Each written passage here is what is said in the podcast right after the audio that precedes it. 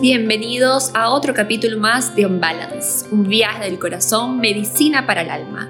En este programa sembraremos el camino para lograr el balance entre la mente y el cuerpo, a través de la experiencia de grandes profesionales de diferentes ámbitos. Sus historias nos mostrarán caminos de superación y balance que servirán como inspiración para llevar una vida mentalmente saludable.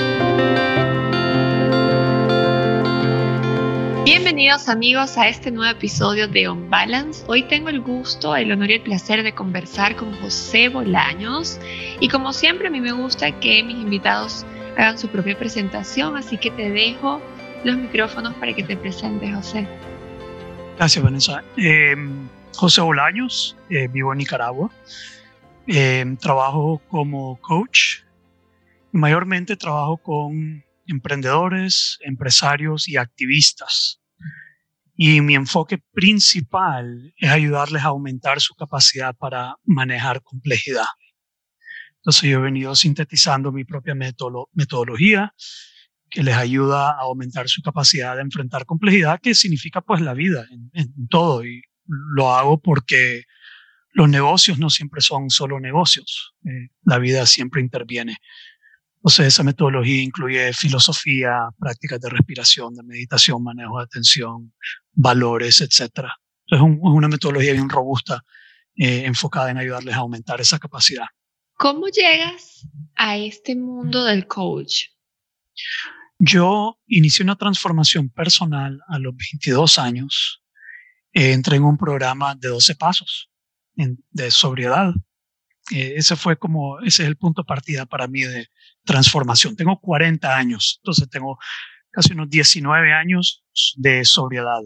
Eh, y cuando yo entro en este programa de 12 pasos, eh, yo tenía un tío, hermano de mi papá, que también era parte del programa y ya llevaba años y él era dueño de un centro de liderazgo.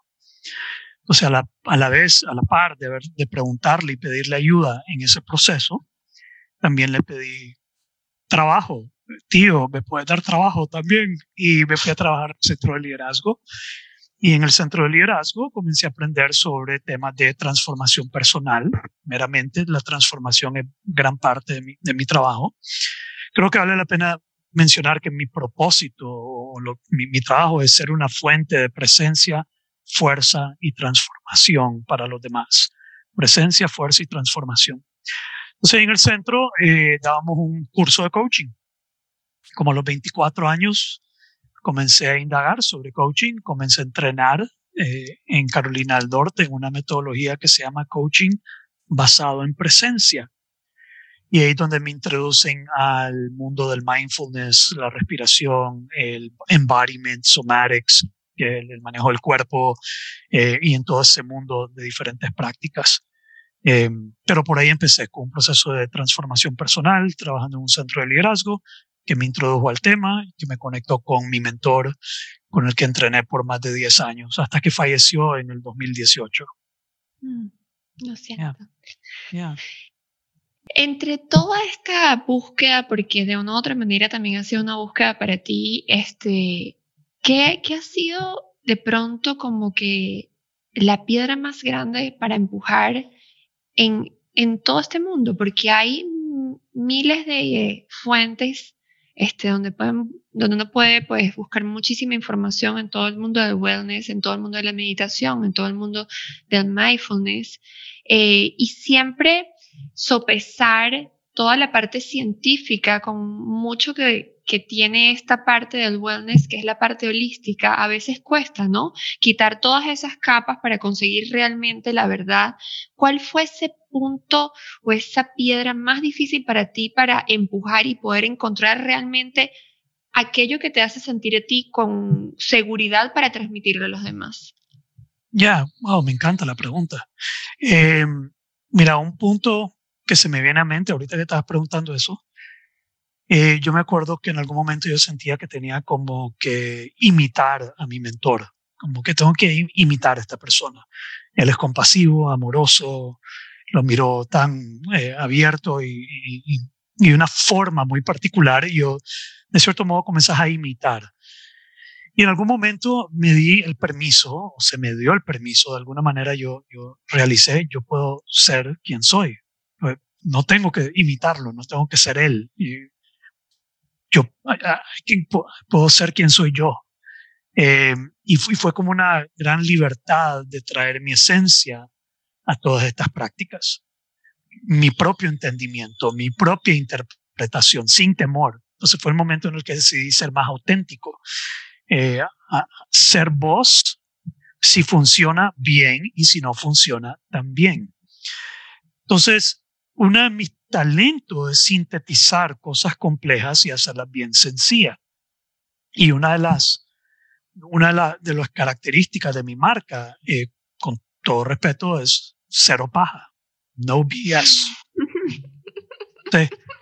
cuando, no, sé si viste mi página en Instagram o tuviste algo ahí, pero pues que puedo ser bien directo, bien, todo lo hago con amor y eso a veces la gente no lo entiende por completo. ¿Cómo puede ser tan duro, a veces tan insensible aparentemente y decir que lo estás haciendo por amor? Y, y creo que eh, realmente lo hago porque ah, por amor. No, es que amo lo que hago, lo hago porque me nace más allá de eso. Y todas estas prácticas, eh, yo le he quitado toda la parte filosófica. Entonces, y un, y un, elemento muy importante es darte cuenta que hay principios y hay métodos. Entonces, en el mundo de la respiración, por ejemplo, hay principios y hay métodos. Entonces, cuando te casas con el método, vas a cometer el error de andar transmitiendo eh, información que tal vez no es, eh, no, es no, lo amerita, no es, no, no, es necesaria. Vas cargando con todas esas capas. Eh, entonces, Wim Hof, por ejemplo, es un método. holotropic breathing o, respiración holotrópica es un método. rebirthing, renacimiento a través de la respiración es un método. y después tenés rendimiento atlético y tenés todos estos métodos. Pero cuando los estudias todos, comienzas a entender los principios, la mecánica. ¿Por qué existe este método? ¿Por qué sucede esto? ¿Por qué dicen que esto es lo que está pasando? Y comenzás a desmistificar de una manera que entendés la mecánica y el principio detrás del método. Y cuando entendés eso, ya puedes comenzar a diseñar tus propios métodos, puedes comenzar a jugar con los métodos, puedes comenzar a cuestionar los métodos. Y la mayoría de mis clientes son empresarios, son no son yogis, no son meditadores, son high driven, pues de alto, alto rendimiento, alta exigencia. Yo no puedo desperdiciar su tiempo en algo que no le ven el valor inmediatamente a veces. Y tenés una sola oportunidad para demostrar ese valor y que no te lo descarten. Entonces, ese ha sido mi talento, sintetizar estas cosas para que una persona común pueda digerirlo y verlo como muy valioso. ¿Y dónde está el retorno de la inversión de esto?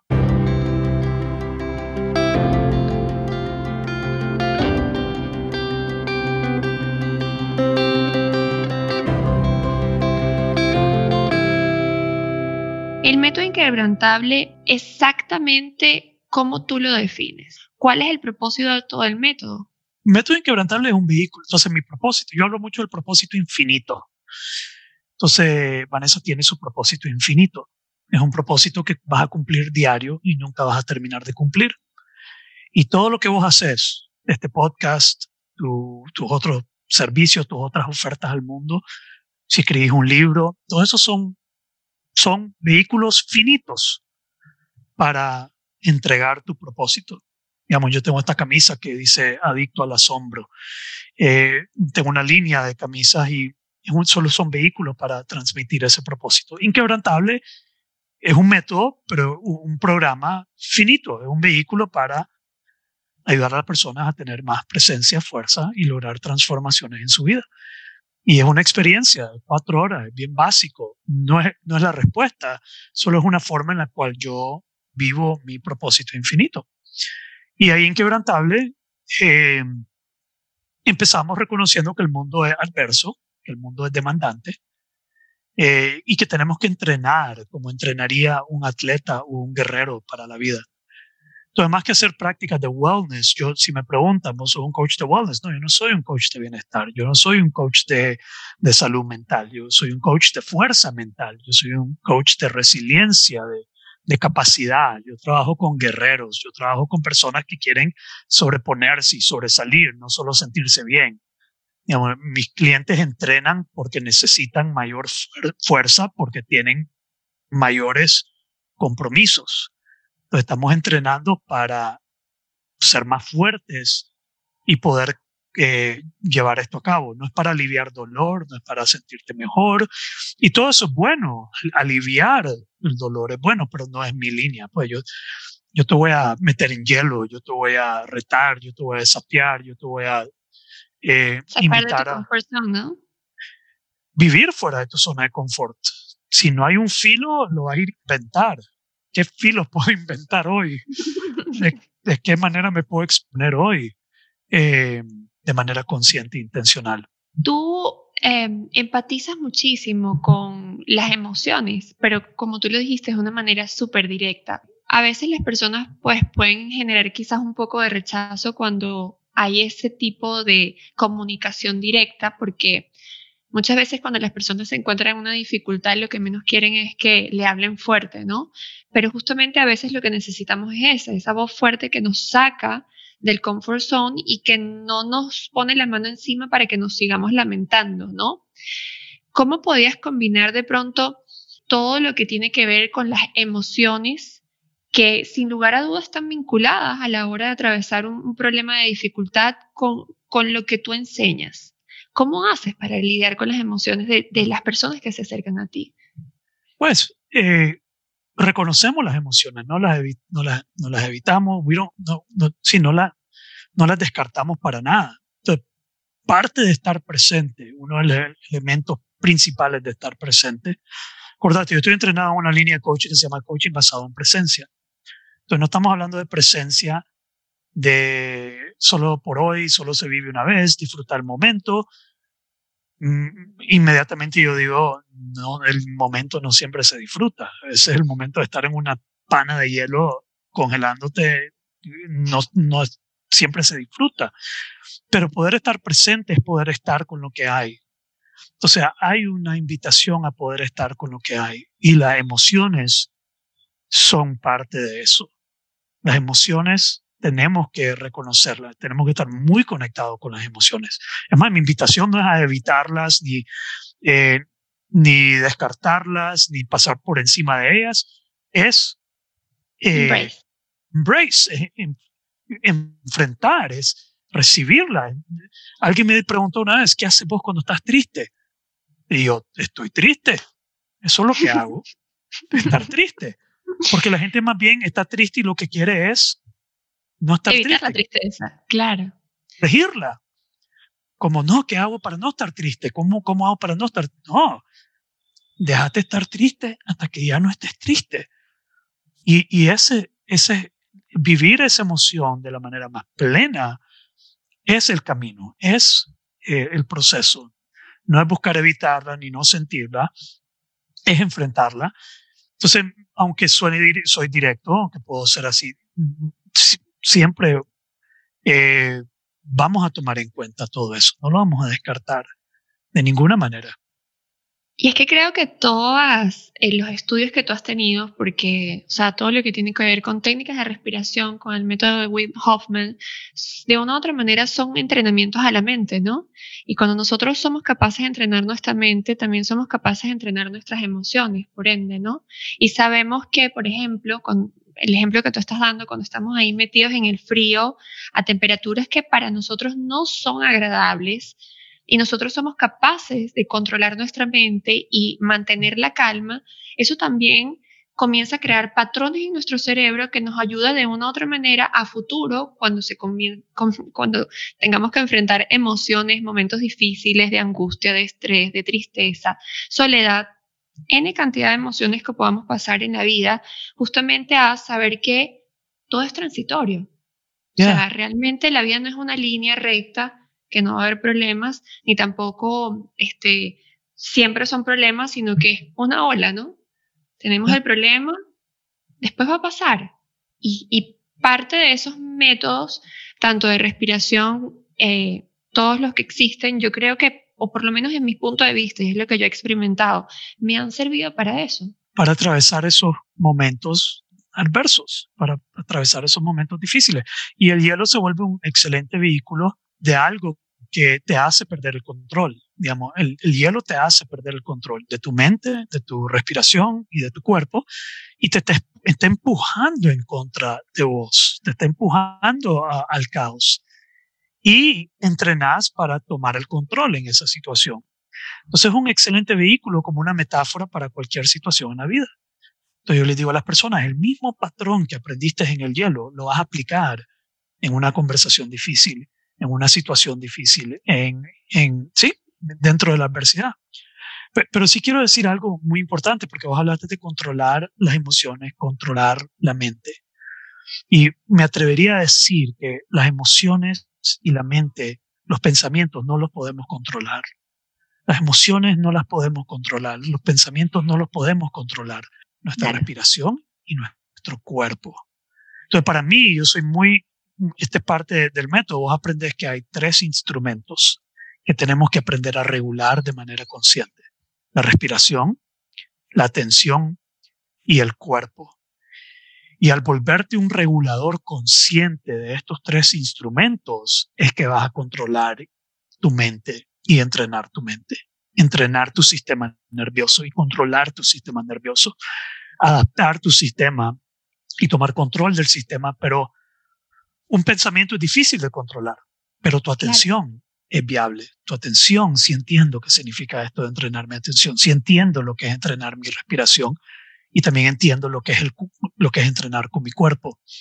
Entonces, esos son los tres instrumentos que, que nos enfocamos, como y por separado. Eh, usualmente en mindfulness, en yoga y en todas las prácticas, eh, los meten todos juntos, no, no separan, están todos ahí revueltos, como enfócate en tu respiración, ahora en tu cuerpo, ahora lleva tu atención aquí, pero yo lo que hice fue separarlos, como, ok, no, vamos a hablar solo de la atención ahorita. Vamos a hablar solo de la respiración y vamos a hablar solo del cuerpo. Y después comenzamos a juntarlo en prácticas más complejas o más elaboradas. Es genial eso porque muchas veces este, la gente le cuesta como procesar la información y aprender las cosas por separado y, y, teniendo la práctica de cada una de ellas, si las pones en conjunto después que logras dominar cada una, es mucho más fácil hacer como el enganche, ¿no? Eh, te quiero preguntar, porque me dijiste que tu target son personas que son empresarios, ¿no? Y sabemos que en el mundo corporativo hay un reject y un rechazo muy grande a todo esto, ¿no? Eh, de una u otra manera, ¿no? Porque lo ven como que yo, bueno, yo tenía, tengo muchísimos amigos en el mundo corporativo y ellos dicen, no, ustedes los yogis. Yo digo, no, yo no soy yogi. Imagínate, yo soy odontólogo, ¿no? Practico yoga, sí, pero no soy, no soy yogi este, quisiera yo haber sido yogi y estar meditando desde que nací, pero no, o sea, eso es algo que tengo pocos años implementándolo en mi vida. ¿Cómo hiciste tú para poder captar ese público con tanta resistencia y tanta controversia que hay entre esas personas y cómo ven todo esto que tiene que ver con técnicas de respiración, con este yoga, con meditación, con mindfulness? ¿Cómo hiciste para romper esa barrera? Creo que tuvo mucho que ver con el lenguaje que uso. Cuando yo escucho a alguien dando una clase, ya sea de mindfulness, respiración o de yoga, yo me he expuesto a todo, digamos, hay gente, amigos de la comunidad, de yogis, de respiración, que a veces eh, chocan con mi forma, eh, porque no refleja el común, pues desde, pues, creo que he sido suficientemente entrenado para, si quisiera vestirme como un yogi y sentarme frente a un grupo con todos los artefactos, podría hacerlo. Pero no he visto necesidad de hacerlo. Y es igual con el lenguaje. No he visto necesidad de agregar lenguaje que no, que no tiene, no tiene espacio, pues no es necesario. Y entonces mi lenguaje, la forma de abordarlo, la forma de enseñarlo, es bien pragmático, bien práctico, bien fundamentado en ciencia. Yo siempre le digo a las personas, yo te voy a enseñar la práctica. Lo que la práctica te enseña, yo no te lo voy a enseñar. Ni me voy a meter a hablarte de lo que la práctica te enseña. ¿Y a qué me refiero a eso? Es la, la experiencia que vos tenés, Vanessa, cada vez que estás practicando. Que a la hora de tratar de transmitírselo a otra persona, perdemos la conexión. Porque ahí le estás diciendo, ah, yo estuve viendo luces o me conecté con una esencia y ahí es donde comenzás a perder la conexión con las personas. No sé si me explico. Te entiendo perfectamente, sí.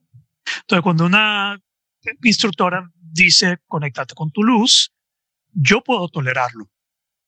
Pero yo sé que de José Bolaños para acá, no lo van a tolerar. Entonces, de aquí para allá, sí lo van a tolerar, pero de aquí para acá no lo van a tolerar. Y aquí donde te vas a desconectar, de este grupo para acá.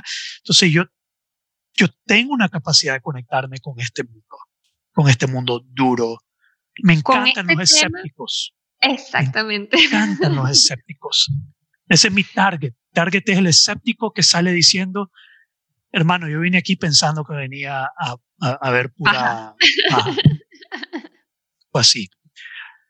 Entonces he hecho un buen trabajo ahí y después en boca en boca y, y, demostrar el valor. El valor lo tenés que demostrar. En mi línea de trabajo, el valor lo tenés que demostrar desde la primera vez. Eh, y cada sesión que yo tengo con un cliente tiene que sentir que ese tiempo que invirtió en ese momento fue valioso. Y porque si no, no vuelve. Un, emprendedor, un empresario, un, un, una persona de, al, de alto nivel no va a volver a un espacio donde sintió que no le ayudó a lo que es importante para él o para ella eh, en lo que quiere avanzar.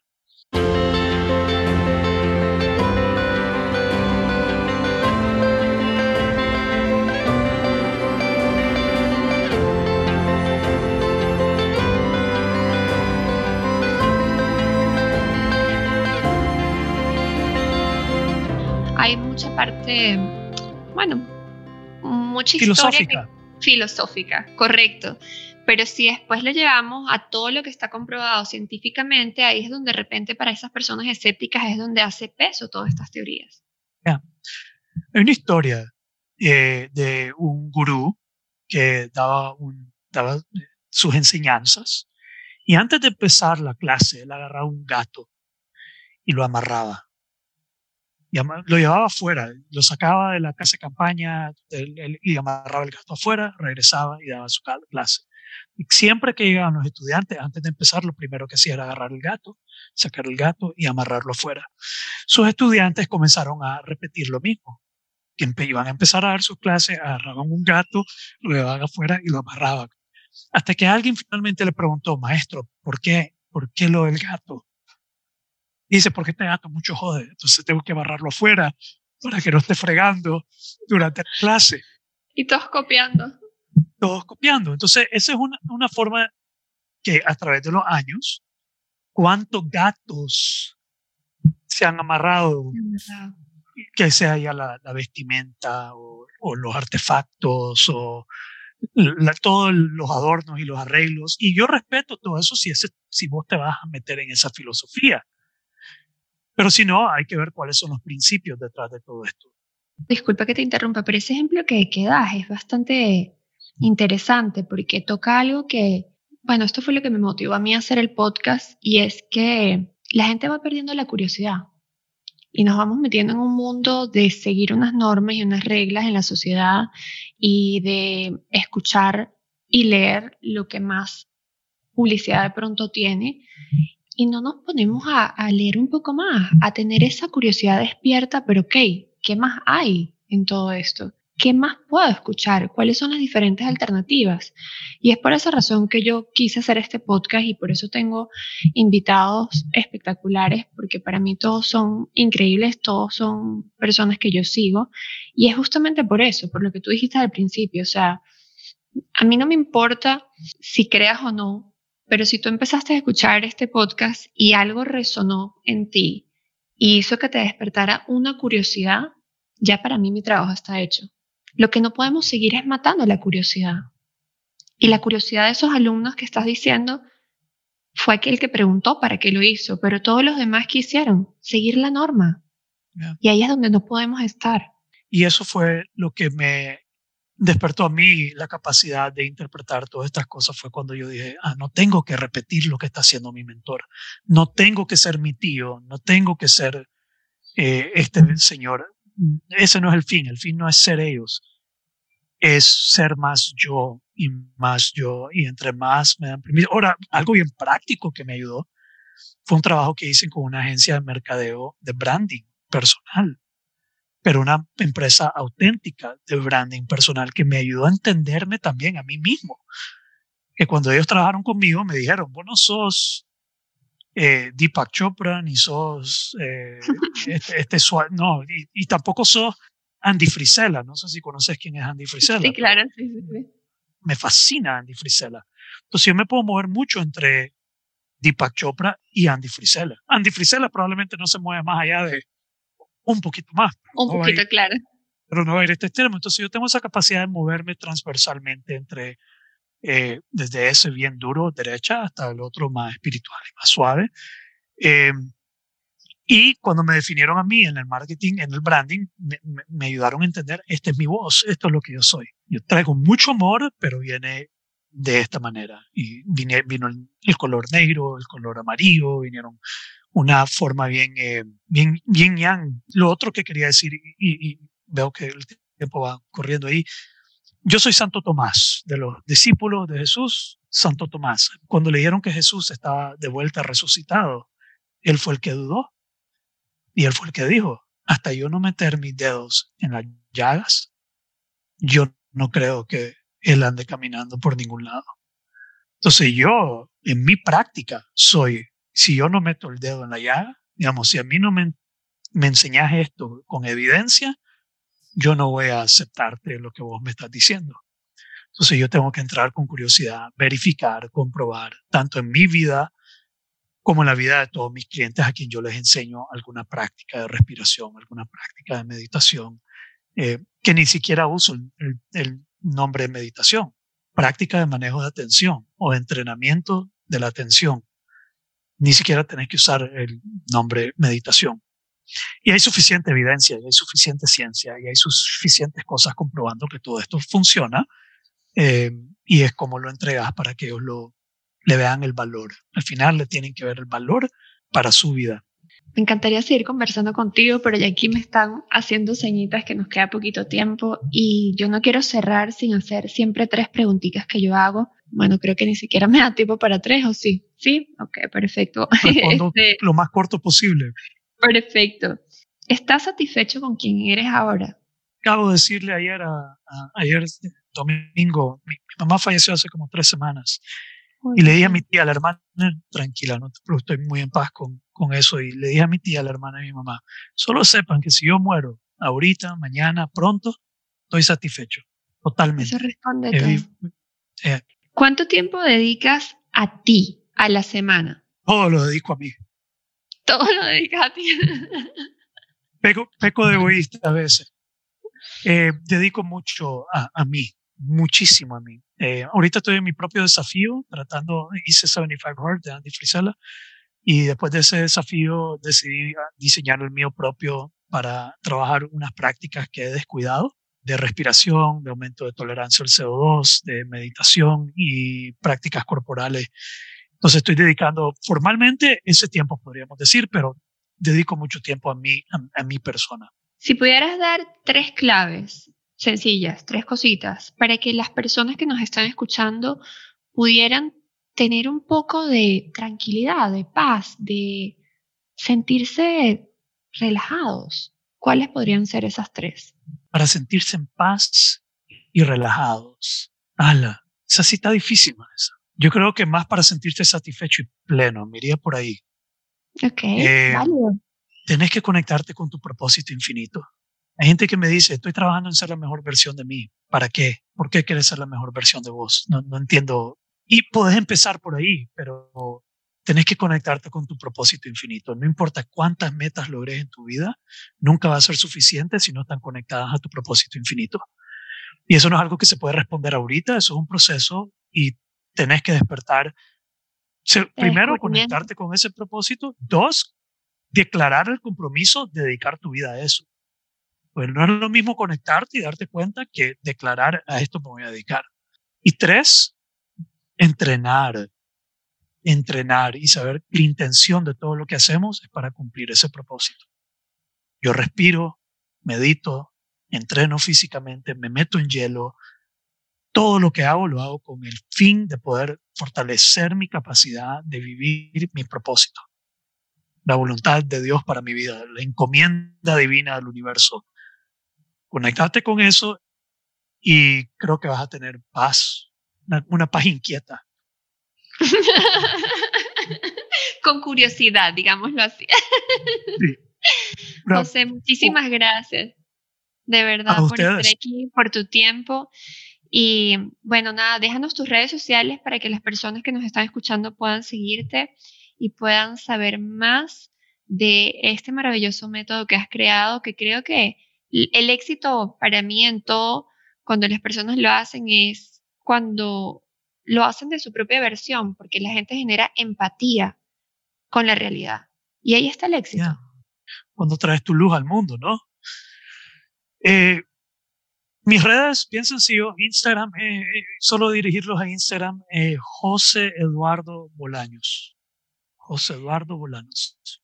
Perfecto. Igualito, nosotros vamos a estarlo posteando también por las redes sociales para que te sigan cuando salga este episodio. Así que muchísimas gracias y todo lo bueno para ti.